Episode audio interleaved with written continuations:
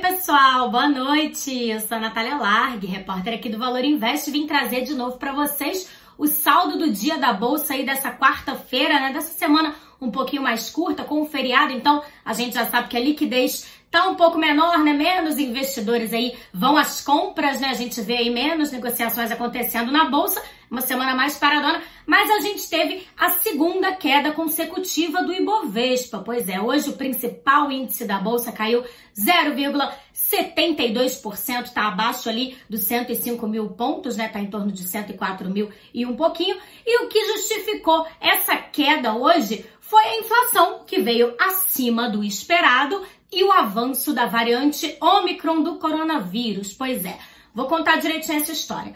A história é a seguinte: lá fora, alguns países estão monitorando aí mais de perto o avanço da Omicron, porque o número de casos tem avançado de forma bem significativa, né? Embora os estudos mostrem ali que essa variante do coronavírus tenha consequências um pouco mais brandas, né? Tem menos hospitalizações e casos graves o número de casos de contaminação está aumentando, né? E quando a gente tem aí uma alta no número das contaminações, o que que acontece? Os países ficam mais atentos aí para ver se eles vão precisar adotar de novo medidas de lockdown, né, de isolamento social, vão precisar fechar fronteiras e isso são coisas que impactam diretamente na economia, né? Mexem direto com o mercado, inclusive. Hoje, por exemplo, na bolsa, as ações relacionadas aí ao setor de turismo, né, o setor aéreo também caíram muito. É, a Gol, a Azul, a CVC também, né, que é a empresa de turismo, tiveram ali quedas bem significativas, em torno de 7% cada uma, né? Então a gente já vê a consequência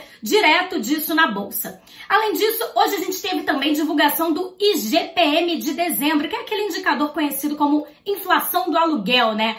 Porque ele serve ali para reajustar os preços dos imóveis e ele veio acima da expectativa do mercado. Ele mostrou uma aceleração de 0,87% em dezembro, de acordo com as instituições ouvidas pelo Valor Data, a expectativa era ali em torno de 0,64% de avanço, né? Então a inflação veio acima do esperado. Isso também deixa os investidores um pouco mais cautelosos, né? O que a gente viu hoje então foi uma queda generalizada na bolsa de valores, né? 71 ações do Ibovespa fecharam no vermelho e apenas 21 fecharam ali no azul ou perto ali da estabilidade, né, sem muitas variações expressivas. Além disso, o dólar fechou em alta também, uma alta de 0,96%, está cotado a R$ 5,69, pois é, Tá bem caro e também é consequência disso tudo. Amanhã eu volto trazendo as notícias do último pregão de 2021, porque sexta-feira a gente não tem bolsa. Então eu aguardo vocês amanhã.